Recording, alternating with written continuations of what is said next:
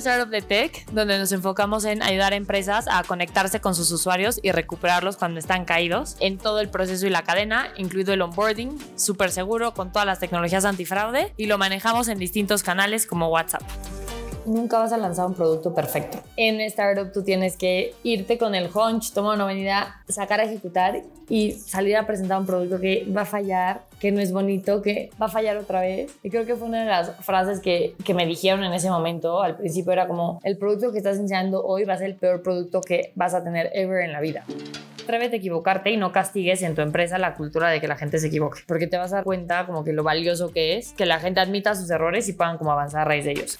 En este episodio se despertarán tus sentidos ante la incertidumbre, que como principio de acción creativa es el combustible para manejarse en un mundo acelerado, del cual nunca se poseerá certeza de su mañana. Hoy nos inyectará de adrenalina Maite Muniz, cofundadora y CPO de Truora, una startup que busca combatir el fraude digital en la TAM, mostrando el valor que la tecnología tiene en la disrupción que hace día a día. Un saludo a todos los desafiantes. Bienvenidos a este podcast de Soy Startup Latam. Insights, inspiración y educación del mundo del emprendimiento y las startups globales y locales. El podcast del día de hoy es presentado por quien les habla. Yo soy Alejandra Rodríguez, Content Team Lead desde Guadalajara, Jalisco. Comencemos.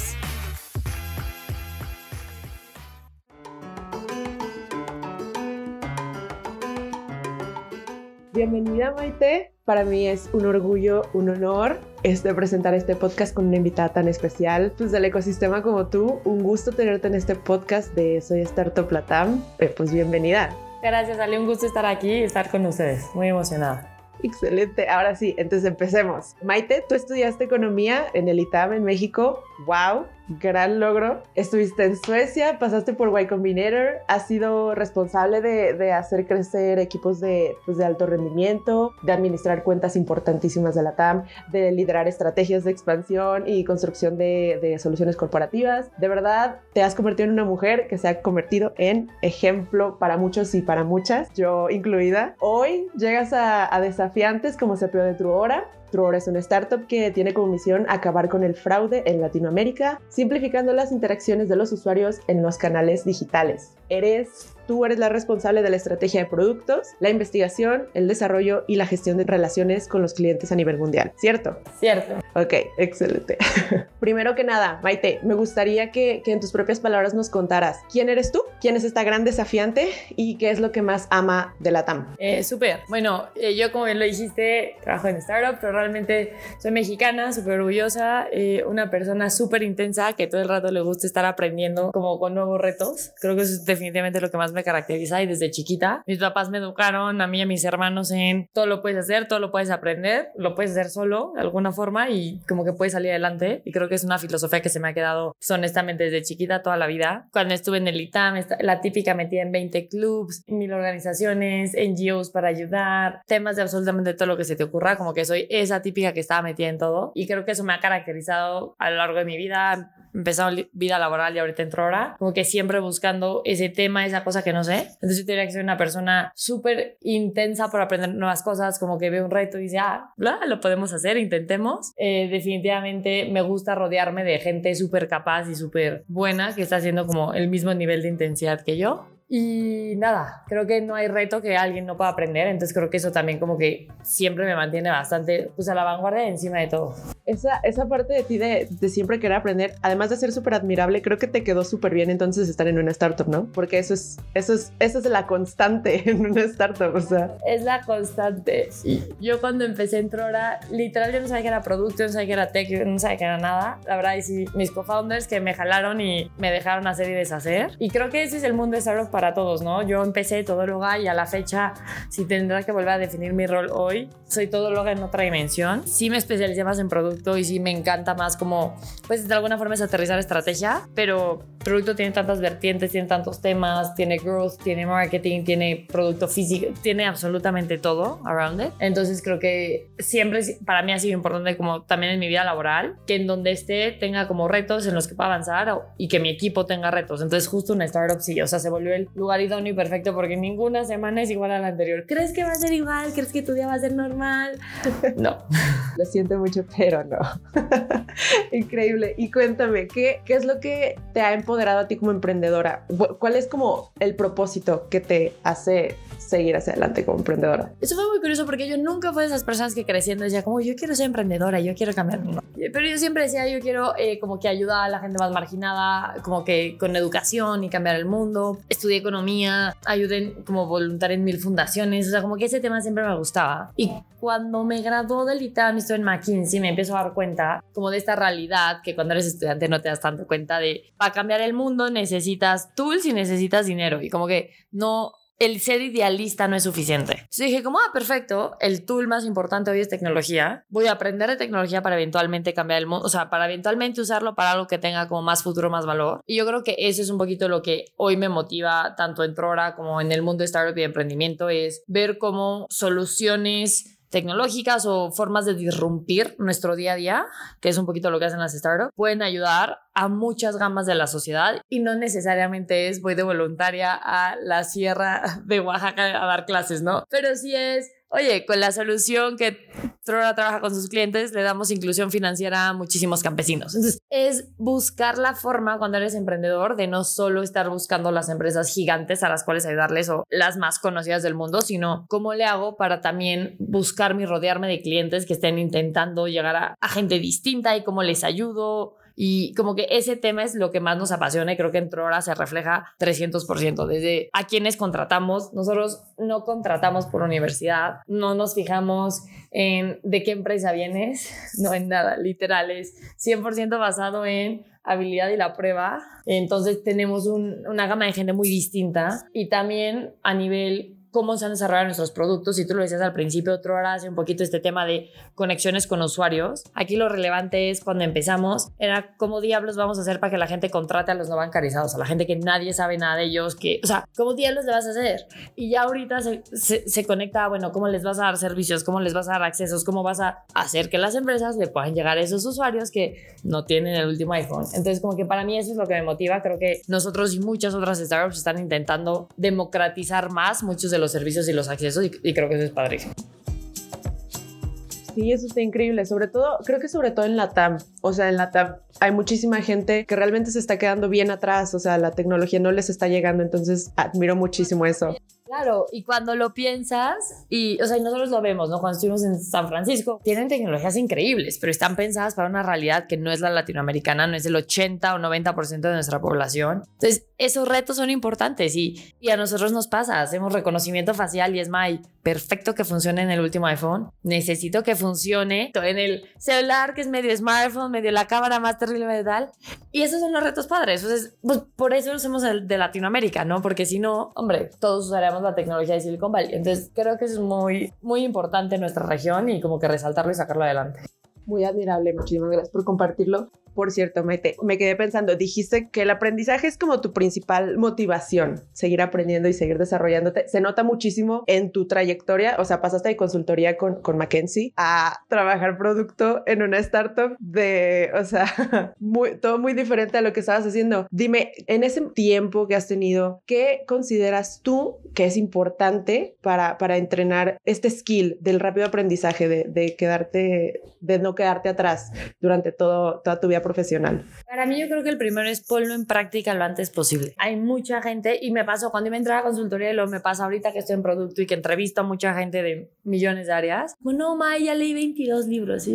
¿y qué has hecho? No, nada. Entonces yo creo que aprendes mucho, mucho sobre la marcha. Yo obviamente leo muchos artículos de muchos blogs, escucho muchos podcasts, o sea, cada quien tiene su forma de aprender yo aprendo mucho escuchando a otra gente, viendo cómo lo hacen y equivocándome en el proceso, en el camino. Pero mi tip más grande, o sea, en cualquiera de las industrias en las que yo he estado, sí es lee lo suficiente, pero más bien ponte a actuar muy rápido, recibe feedback muy rápido, sé muy receptivo del feedback para que vayas mejorando. Como que también un hueco que a veces sucede cuando alguien está intentando o cambiar de rol o aprender una nueva cosa es no acepta que se puede equivocar, ¿no? Entonces, ¿para qué te va a pedir feedback? Porque me vas a decir que soy malo y si soy malo, entonces ¿para qué sigo aprendiendo? Entonces, yo creo que, o sea, y a mí me funcionó. Yo cuando llegué a Trora no sabía nada de tech, no sabía que era una API, no sabía nada. Y fue tener vulnerabilidad, ¿no? Oigan, no, no sé nada o sea, googleé, medio entendí esto, pero díganme si estoy mal. Y, creo que también es mucho abrir esos espacios sin importar la gente con la que estés. Creo que a veces nos da pena, nos da, uy, me, me van a correr, me van a tal, y creo que es desmitificar eso claro, te da miedo que te juzguen, ¿no? Que te digan de que, a ver, yo te contraté para esto. ¿Cómo es posible que me vengas a preguntar? Sí da miedo, claro, por supuesto. Este, sin duda, o sea, influye en el, en el desarrollo de, habilidades para la resolución de problemas, ¿no? Lo mismo que estás diciendo. Y yo creo que es súper importante el poder hacer debates o problem solving de cómo va a resolver esto, cuáles son las formas de, atacarlo, cuáles son las formas distintas de verlo. Creo que son habilidades muy buenas que te ayudan en casi cualquier rol, en, en producto mucho, pero en casi cualquier rol, el estar pensando en qué problema, porque es un problema, para quién es un problema y bueno, ya luego piensas cómo lo vas a solucionar. A ver, um, bueno, los que ya hemos trabajado en startups, sabemos que, que trabajar en una startup es como lanzarte de un avión sin paracaídas esperando poder construir el paracaídas para no partirte la cara. Este, ¿qué fue, qué fue lo que más te emocionó al momento de lanzarte a emprender? Yo creo que la posibilidad de tener un canvas blanco. Eh, definitivamente para mí es, o era, yo venía de un mundo muy burocrático Muchos dicen que no, ¿no? Que consultoría dentro de todo no es lo más burocrático que hay. Pero venía un mundo de reglas muy establecidas y para mí era una oportunidad de establecer tus propias reglas, establecer tus propias formas de actuar, formas de crear equipo, formas de llevar las cosas adelante. Y eso a la fecha es lo que más me emociona de tener una empresa que es mía, en la que puedo opinar, en la que la gente me puede retar de regreso, ¿no? Como que también este ese mito de, uff, los founders hacen lo que se les da la gana. Hasta cierto punto, ¿no? Porque un founder tiene que traer revenue, crecer empresa, crecer equipo, hacerle caso al equipo. O sea, como que hay muchas counterbalances, pero sí es una realidad que como founder de una empresa o como emprendedor, puedes decidir muchos caminos, testear muchos caminos y no, no vas siguiendo el camino a alguien más, que obviamente lo hace difícil y lo hace retador, pero también lo hace como demasiado emocionante. Excelente. Sí, o sea, bueno, creo que realmente ya establecimos que a ti te gusta aprender y los retos y la incertidumbre. La incertidumbre no te pone nerviosa. Increíble. Este, muy admirable de ti. Pero bueno, en las startups, pues hay que construir las soluciones, hay que lanzarlas y hay que mejorarlas rápido. O sea, porque si no, pues tiempo, dinero, valiosísimo, ¿no? ¿Cómo ha ido dando forma este contacto con la tecnología a la mentalidad de los negocios que tienes hoy en comparación con pues, a la época de, de ti como consultora? Uy, yo creo que definitivamente lo más distinto era justo eso que mencionabas. Nunca vas a lanzar un producto perfecto. Las startups son enemigas de la perfección y consultoría es mejor amiga de la perfección. En startup tú tienes que irte con el hunch, tomar una avenida, sacar a ejecutar y salir a presentar un producto que va a fallar, que no es bonito, que va a fallar otra vez. Y creo que fue una de las frases que, que me dijeron en ese momento. Al principio era como, el producto que estás enseñando hoy va a ser el peor producto que vas a tener ever en la vida. Y eso es constantemente cierto todos los días, ¿no? O sea, si yo estoy trabajando para siempre mejorar un producto, para siempre cambiar el modo operandi, para escuchar más a mis usuarios, escuchar más a mi cliente, la teoría debería ser que eh, si yo hoy te enseño que hace hora, es mucho peor de lo que va a hacer mañana. Y está bien y eso como que es algo que sucede en el mundo tech muchísimo, en el mundo emprendimiento, pero no sucede en nuestro día a día. O sea, tú no vas a comprar un shampoo y dices, ay, bueno, mañana va a estar mejor, lo voy a comprar hoy. Voy a hacer... Pero en tech sí pasa y en tech no solo pasa, sino los clientes lo saben y todos lo saben, ¿no? Es como, admite que cometes errores porque sabemos que los vas a cometer, solamente dinos qué tan rápido los resuelves. Es una mentalidad muy distinta a un negocio tradicional, muy, porque entonces aquí estamos avanzando y jugando en, nada más dime qué tan rápido lo puedes resolver. es muy distinto. Eso sí cambia muchísimo como el mindset, la forma de actuar. Y nos ha pasado, ¿no? Hemos tenido lados en Trora que venían del sector muy tradicional, que se friqueaban cuando en la reunión con clientes grandes yo les decía, uy, sí, perdón, nos equivocamos, tal, pero ya lo arreglamos. Y se friqueaban. Era como, ¿por qué admites un error? Eso nunca pasa. Hay te das cuenta generacionalmente o más que generacionalmente como tipo de industria que alguien muy tradicionalista no se sentaría con su cliente más grande a decirle como, ay, nos equivocamos. Es como que eso se vuelve muy importante de la cultura de startup y de la cultura tech, que a mí me encanta, como que te quita mucha presión de encima. Te agrega otra, ¿no? O sea, el qué tan rápido puedes resolver, pero cambia el paradigma un poquito.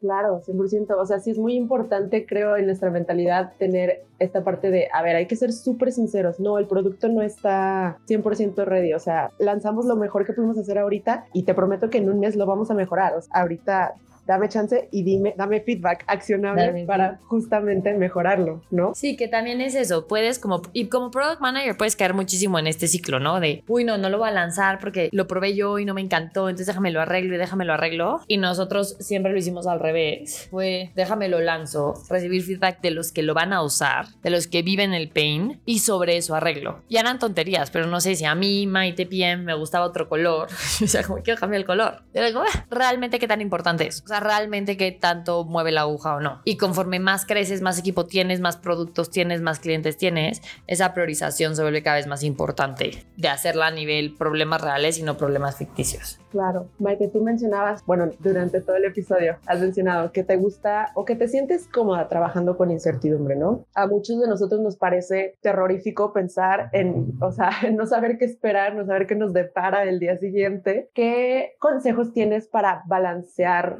como el vértigo de la incertidumbre, para, para vencerlo, conquistarlo? Aquí se van a reír, porque en serio me gusta la incertidumbre, pero me gusta saber todo lo que está pasando. Soy extremadamente OCD, extremadamente curioso. O sea, y mi equipo te lo va a decir. O sea, me gusta saber qué están haciendo todas las áreas, aunque yo no entienda nada.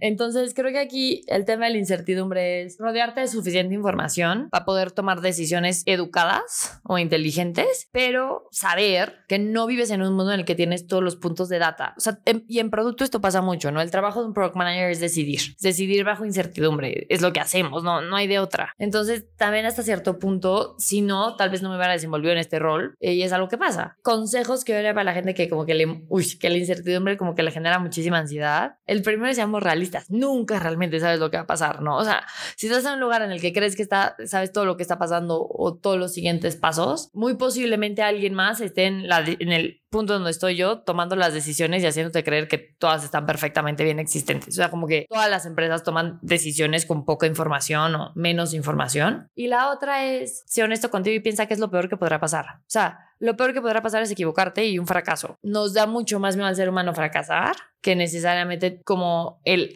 el tomar la decisión. Insisto, a mí me gusta la incertidumbre cuando son temas laborales, que puedo decidir, que puedo pensar. Yo odio, yo no soy esas personas que pueden ir de viaje y no planear nada y llegar y ver qué va a pasar. No, o sea, yo, yo planeo mi vida, o sea, el calendario es mi favorita, o sea, eh.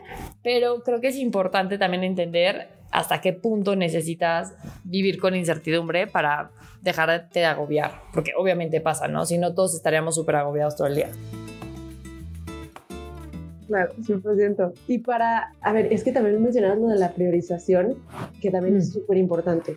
¿Tú cómo calibras como la brújula de, de, tú como emprendedora para priorizar? O sea, ¿cómo, ¿cómo haces para priorizar tú? El primero que doy es, y este alguna vez me lo pasaron y se me hizo muy bueno, yo soy una persona, bueno, ha trabajado en startup, entonces bastante workaholic, donde nunca vas a acabar de tener trabajo. Entonces, si estás pensando en priorizar, tus horas de trabajo, tu día laboral, yo creo que las horas en las que todo el mundo está trabajando despierto, los clientes, son horas en las que se te suele llenar por cosas ya preestablecidas, ¿no? Tu calendario está preestablecido, tus tasks están preestablecidos. Yo siempre priorizo, primero, haz más rápido lo que más desbloquea gente, ¿no? Si yo le debo algo a un equipo, eso es más importante que algo que me deba a mí misma o le deba a una persona que no tiene una cadena de consecuencias. Entonces siempre haz primero lo que le va a desbloquear a más gente. Y después a las 6 de la tarde, revalúa lo que estás trabajando y decide de lo que sigo teniendo sobre la mesa es importante. O sea, ¿qué tengo que acabar hoy? Y si me pudiera dormir ahorita, ¿qué puedo dejar sin terminar? Y eso te ayuda bastante como a darte cuenta que realmente es importante o no en tu día a día. La clave de priorizar también va en cuánto tiempo le dedicas a los tasks, porque puede que todos los tengas que hacer, pero no todos los tienes que hacer igual de bien o con el mismo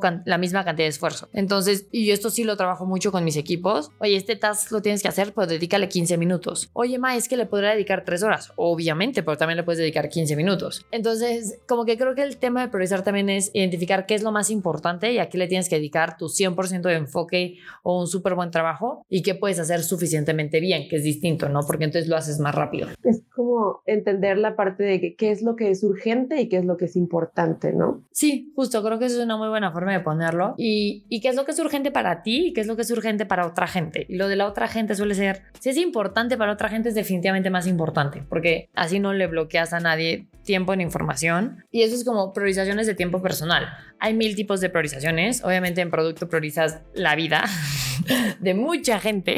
Priorizas cómo va a avanzar una empresa, qué producto vas a sacar, cuándo lo van a sacar, cómo lo van a testear, a qué cliente le vas a hacer caso. O sea, priorizamos todo el día. Entonces, definitivamente tenemos un skill ahí un poco muy practicado y creo que casi todos los managers medio lo tienen que tener, ¿no? Tengo que priorizar de todo lo que hay para toda la gente en qué se deben enfocar primero. Claro, súper importante.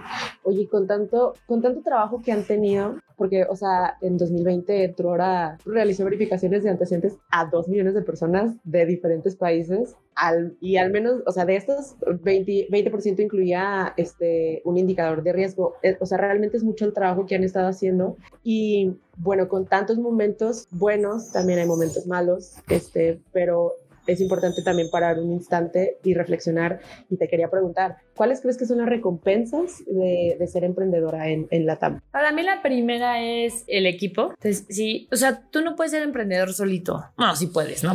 Bueno, nosotros no lo somos. Nosotros tenemos un equipo grande, tenemos 120 personas en, como tú dijiste, más o menos 7, 8 países. Es un montón. Y la primera recompensa para nosotros es definitivamente ver cómo estás cambiando vidas o estás abriendo mundo o estás abriendo oportunidades y eso definitivamente es increíble. O sea, si lo haces bien, las puedes cambiar para bien, muy bien. Entonces creo que esa es la recompensa más, más grande. Y la otra es definitivamente como que es súper gratificante cuando ves a alguien usar tu producto y que le funciona y que le resuelve un problema y que realmente le está solucionando un pain que tenía. Como que entonces ahí se siente que vale la pena lo que estás haciendo, ¿no? Porque si no es, es como pasar de este mito de cuando le vendes a Friends and Family y pasas a venderle como a mucha gente es realmente les estoy resolviendo un problema y realmente como que les va a ser útil a futuro. Y creo que ahí se vuelve muy importante. Entonces creo que esos son los dos puntos. Uno es las vidas que logras cambiar y el otro es la cadenita que logras desenlazar, ¿no? Porque si tu producto le resuelve algo a otra empresa, esa empresa le puede resolver un problema a su usuario final y, y, y así va siguiendo. O sea, como que te das cuenta que eres parte de una cadena más grande que solo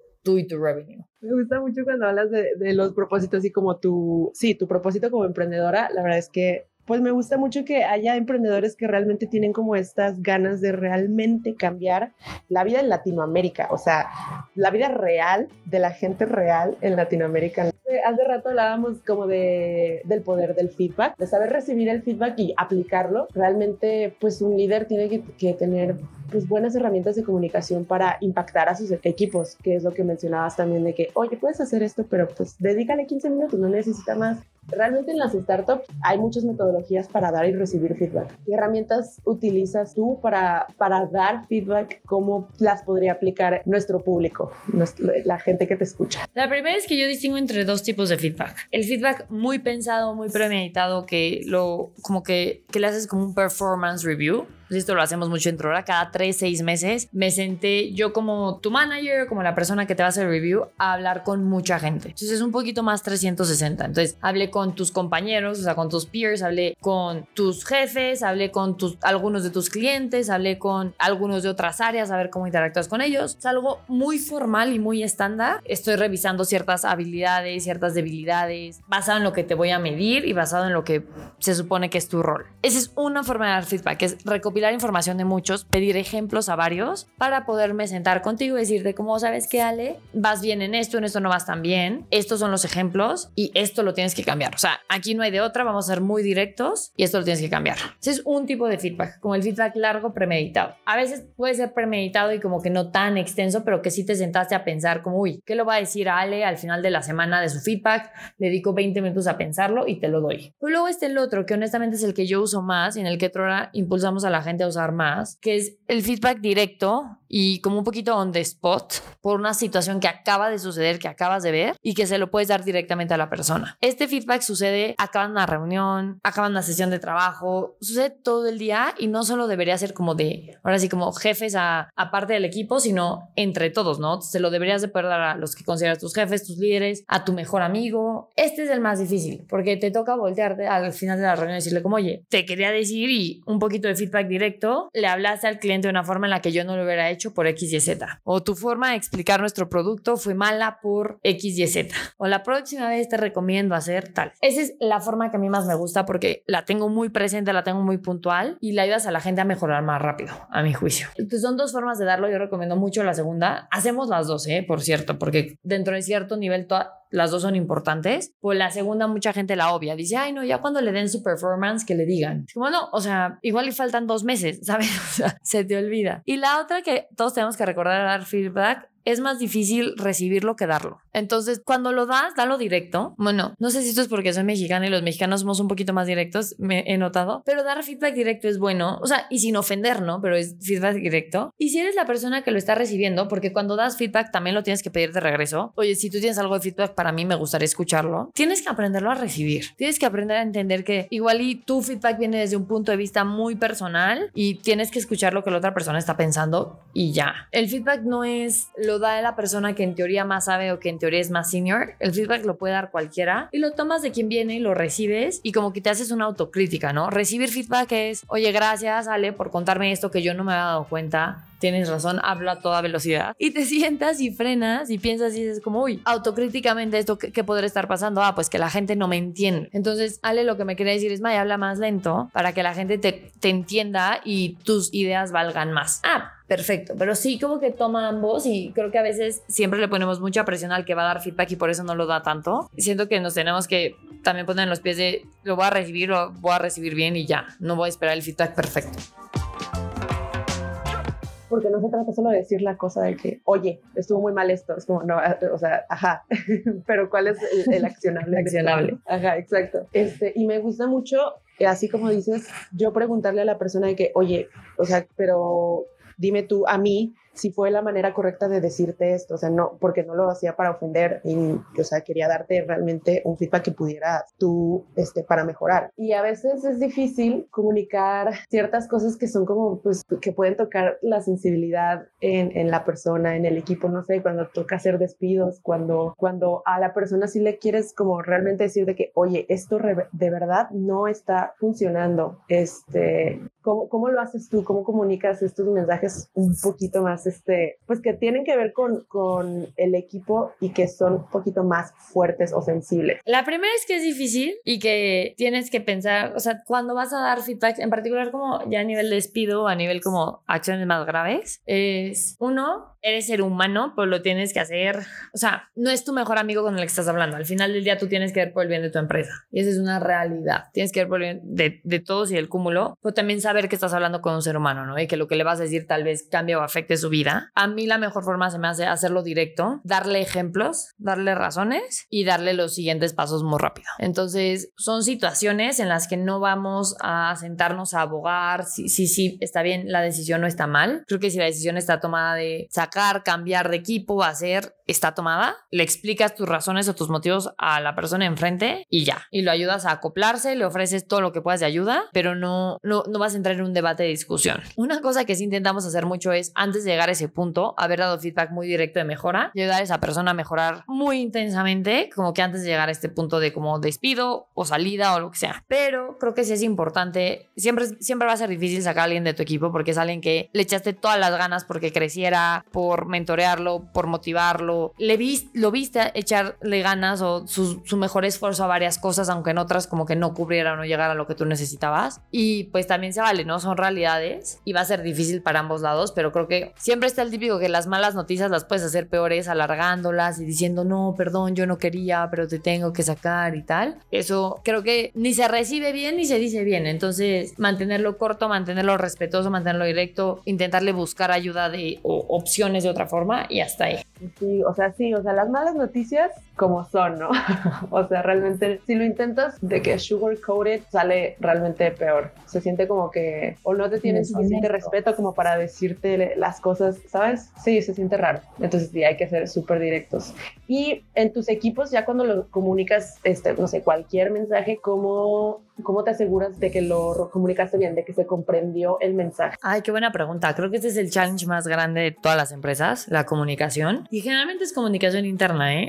El problema más grande. Nosotros usamos muchos métodos, eh, solemos hacer muchas reuniones de toda la empresa, son muchos all hands, pero la mejor forma que nos hemos dado cuenta de comunicar cosas importantes es que las tengan que leer y también las, las platiques o las tengas que comentar, o que las enfatice distinta gente, o las tienes que repetir mucho. Como que si es una falacia el decir, lo mencioné en una reunión y todos me van a entender, ¿no? Creo que tienes que generar muchos mecanismos de preguntas anónimas, preguntas directas, ven, déjate recapitulo, ven, lo explica alguien distinto o literal haces la llamada a un despota a alguien de, oye, explícame lo que acabo de explicar. Muchos documentos que, va la redundancia, documentos escritos que documenten eh, lo que vas a hacer o lo que estás formando o la idea que quieres transmitir, porque mucha gente aprende mucho más o la, la idea le queda mucho más clara si la lee. Entonces muchos son mucho más visuales en aprender o en entender que auditivos. Y a veces cometemos la falla, en particular como en startups que tienen mucho equipo remoto como la nuestra, de creer que si yo entro en una llamada de Zoom contigo y te doy tres ideas, las cachaste. Entonces muchas veces les digo, como, oye, te voy a dar las tres ideas, pero me las tienes que mandar por escrito después. Mucha repetición.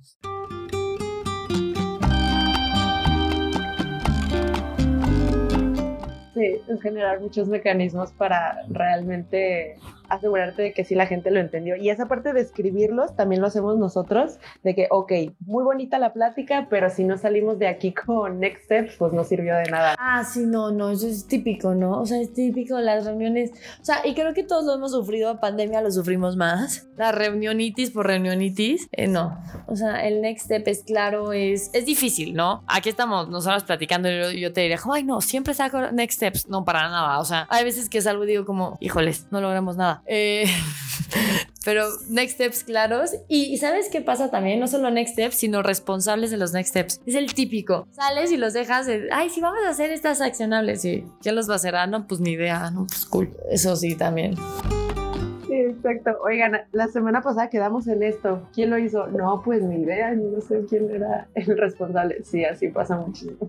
Pero bueno, este, pues no sé, Maite, vamos cerrando poquito a poquito este, este espacio. No me quería ir sin preguntarte eh, que, pues no sé, si, si tienes algún tema importante que te gustaría colocar, pues no sé, en la mesa, pero para, como dirigido hacia los emprendedores aquí en, en la TAM. No, yo creo que la verdad ha sido, o sea, últimamente he hecho mucho la labor o me, he metido mucho en entender el mundo de las emprendedoras en la TAM, el cómo nos podemos ayudar a impulsar. Eh, creo que están creciendo la comunidad y estamos creciendo como que la awareness, pero para mí, tanto para hombres como para mujeres, es, creo que estamos en una posición muy privilegiada para ayudar a cambiar la región y el estereotipo en la región de, ahora sí que facilitar o de alguna forma generar más oportunidad en el mundo laboral para las mujeres en general. Es como que, que no se les olvida a los emprendedores todo el poder que tienen detrás de eso, ¿no? Si eres founder de una empresa, tú puedes generar las condiciones necesarias para que sea fácil, para que quieran aplicar tu negocio, para que no sientan tu negocio como un lugar en el que no van a estar cómodas y no van a poder aprender y crecer.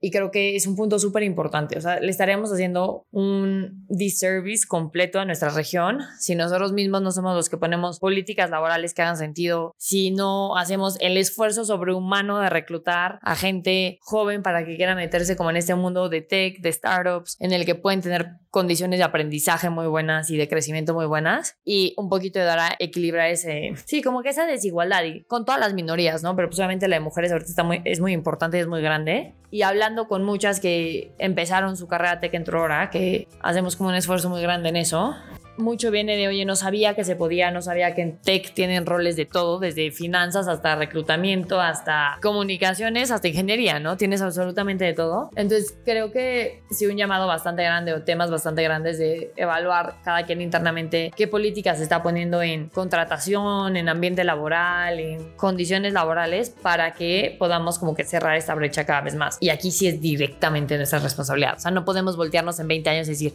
no, es que la generación de arriba no contrata a mujeres. Como que aquí sí es no solo contrátalas, sino ayúdalas a ser líderes para que ayudes tú como que a avanzar un poquito en la región. Claro, ahí sí el responsable del Next Step está clarísimo, ¿no? Somos nosotros. Somos nosotros y somos todos, porque a mí me pasaba un montón, me decían como, ay, estás en un montón de grupos de fundadoras, qué cool. Y yo sí, muy cool, pero somos muy poquitas versus la cantidad de fundadores.